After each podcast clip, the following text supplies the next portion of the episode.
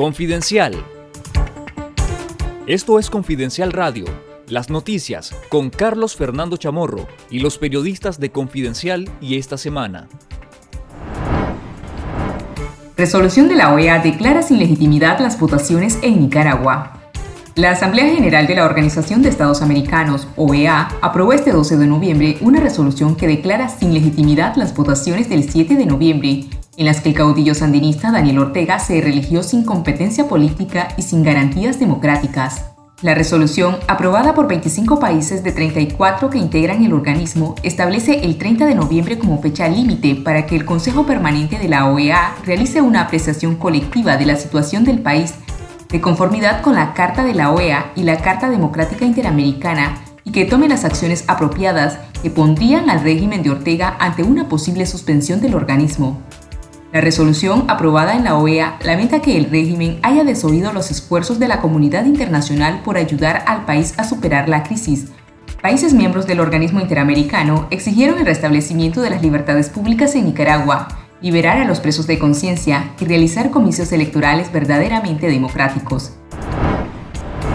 Gobiernos de diferentes países del mundo también rechazaron y declararon como ilegítimas las votaciones realizadas en Nicaragua este 7 de noviembre, entre quienes rechazan la farsa electoral de Daniel Ortega se encuentran los 27 países miembros de la Unión Europea, Estados Unidos, Canadá, Reino Unido, Guatemala, El Salvador, Costa Rica, Panamá, Colombia, Chile, Perú, Ecuador, Uruguay, Paraguay y República Dominicana.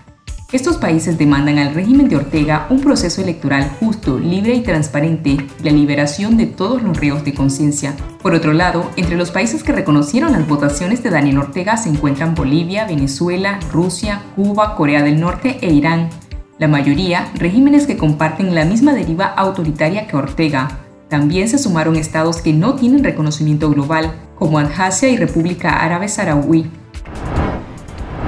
La nueva administración del Consejo Superior de la empresa privada COSET despidió a 12 de 20 trabajadores de esa entidad gremial. Dos fuentes de esa cúpula empresarial confirmaron los despidos a Confidencial, alegando que desde hace más de un año se acumulaba un déficit insostenible entre los gastos y los ingresos de la organización. Un trabajador se limitó a decir que les habían comunicado la decisión de reducir el 60% de la planilla laboral, pero sin aclararles si estaban dentro de la lista de los despedidos o de los que se quedaban. Por su parte, el directivo de una de las cámaras asociadas al COSET también confirmó la noticia. El presidente de la Cámara de Energía de Nicaragua, César Zamora, asumió la presidencia de la entidad luego de la captura de Michael Healy y Álvaro Vargas, presidente y vicepresidente del COSET respectivamente. La policía del régimen allanó la empresa encuestadora Mercaplan, que hace unos meses realizó una encuesta sobre el clima político e intención de voto en el país durante las elecciones en las que Daniel Ortega se religió tras anular la competencia política, encarcelando a siete precandidatos presidenciales de la oposición y a decenas de líderes políticos y cívicos. La empresa Mercaplan, fundada en Honduras y dirigida por Asís Arrechavaleta Pintó, realizó una encuesta en que incluía preguntas sobre si los ciudadanos participarían en las elecciones o si tenían confianza en el proceso electoral. Así lo revelaron fuentes que conocen sobre el allanamiento ocurrido el viernes pasado, pero que solicitaron omitir sus nombres por temor a represalias. De acuerdo con el relato de las fuentes, la Policía Nacional decomisó las computadoras portátiles de los trabajadores, Además, varios de los empleados fueron citados a la Dirección de Auxilio Judicial, donde los interrogaron sobre el trabajo que realizaban para la empresa. Ninguno fue detenido, pero los oficiales les advirtieron que podrían ser llamados otra vez.